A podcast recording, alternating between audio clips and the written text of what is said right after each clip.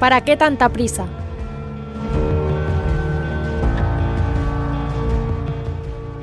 ¿Para qué tanta prisa? Preguntas siempre ante la premiante solicitud de esa voz que te llama en lo más profundo de tu alma. Solo Dios es la respuesta.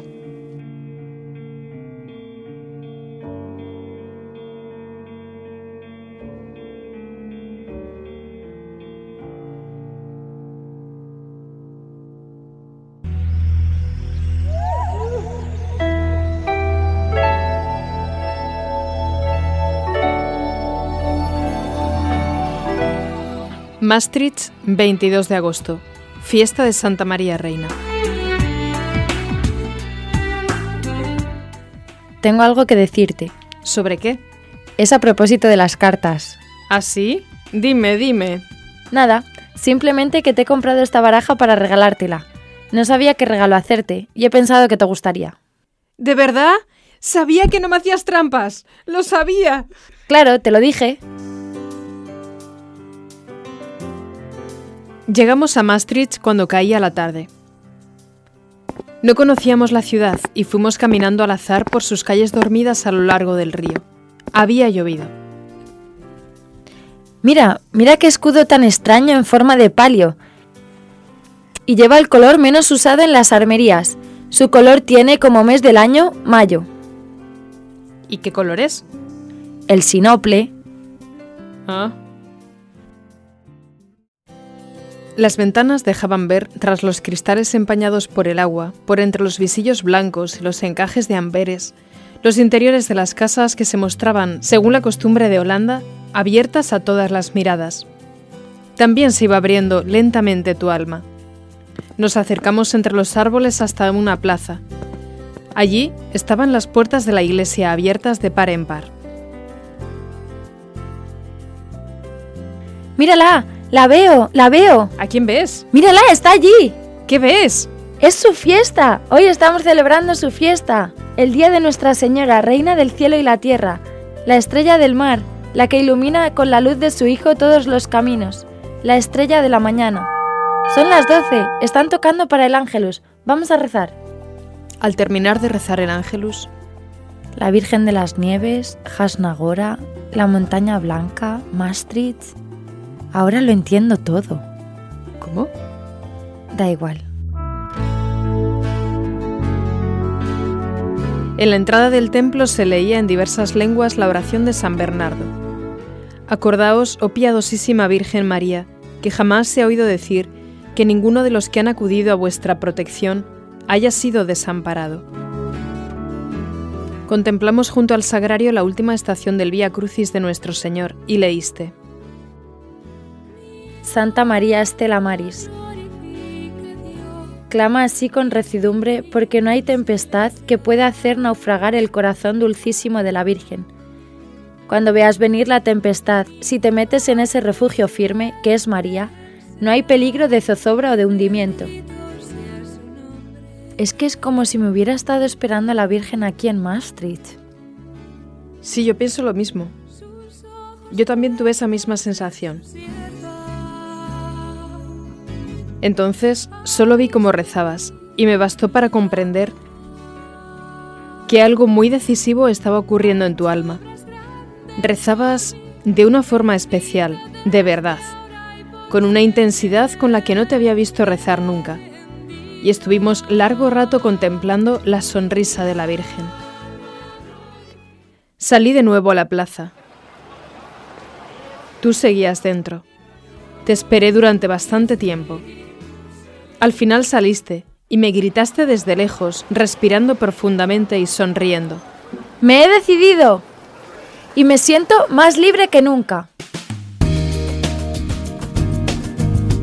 Maastricht fue para ti punto de llegada y de partida. ¿Qué pasó aquel día? Es un secreto entre Dios y tú.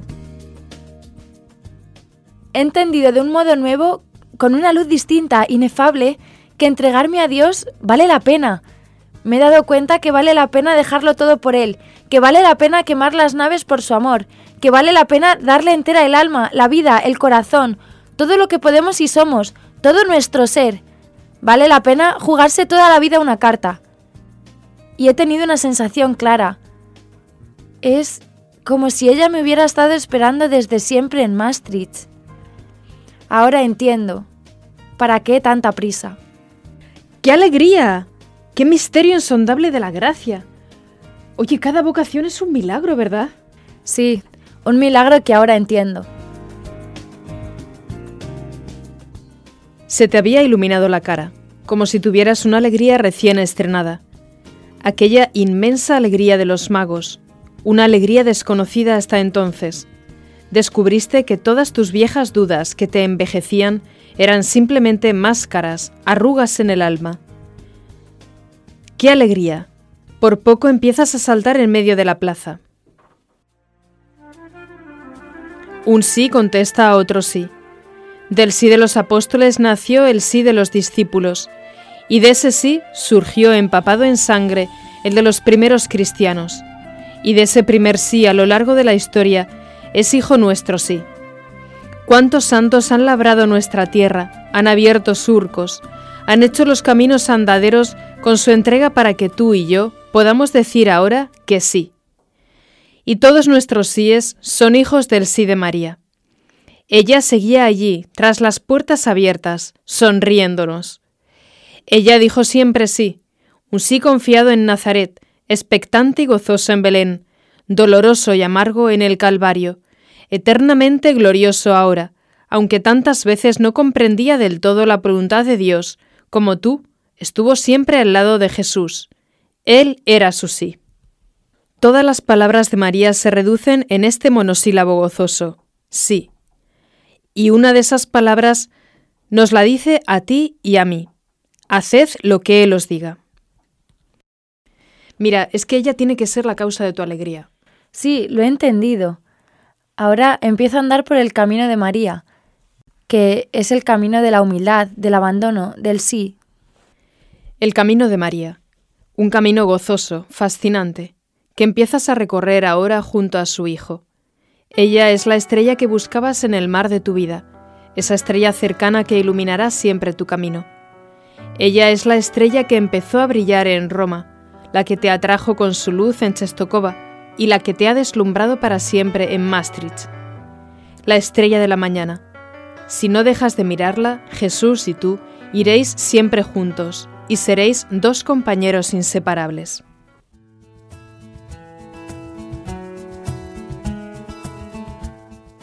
Fíjate allí, es, mira, es la constelación de Perseo. Esta noche se ve, ¿la ves? Sí, ¿y qué significa mira? Es la maravillosa.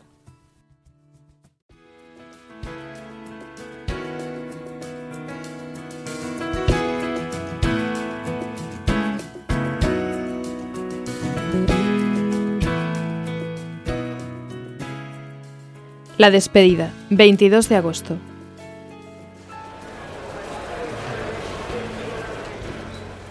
¡Eh! ¡Que te vas sin decirme las edades de las tres hijas! Ah, no, eso lo tienes que resolver tú. Por lo menos, dime la edad de la hija mayor. Que te lo has creído, porque con eso te doy la solución. Es pura lógica. Piensa, piensa. Pero... pero...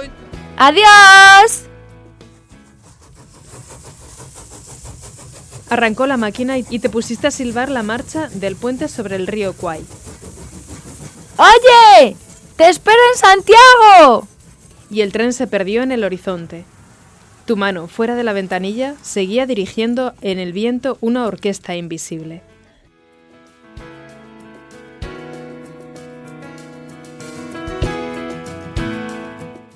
Carta del 23 de agosto.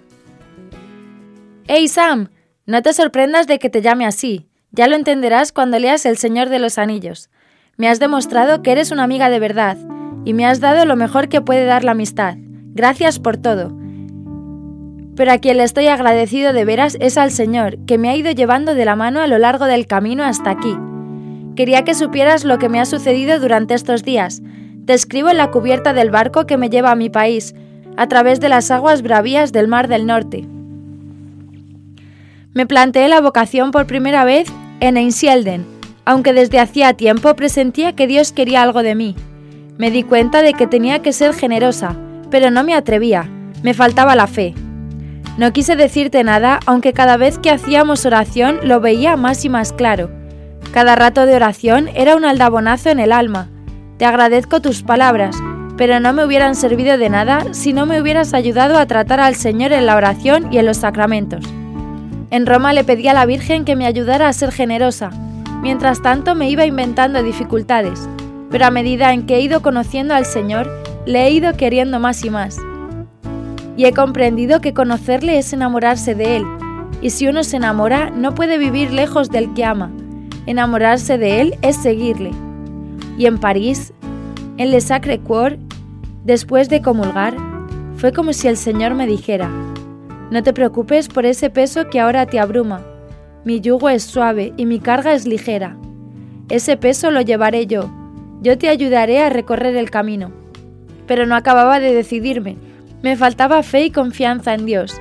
Y cuando llegué a Maastricht le pedí a la Virgen esa fe, ese amor con todas las fuerzas de mi alma. Y decidí tirar de una vez para siempre por la borda al mar, como el sombrero, todos los obstáculos que me alejaban de él. El resto ya lo conoces. ¿Sabes qué día es hoy? Ah, se me olvidó en tu mochila el atlas del universo. No te preocupes, ya he encontrado por fin la estrella que buscaba.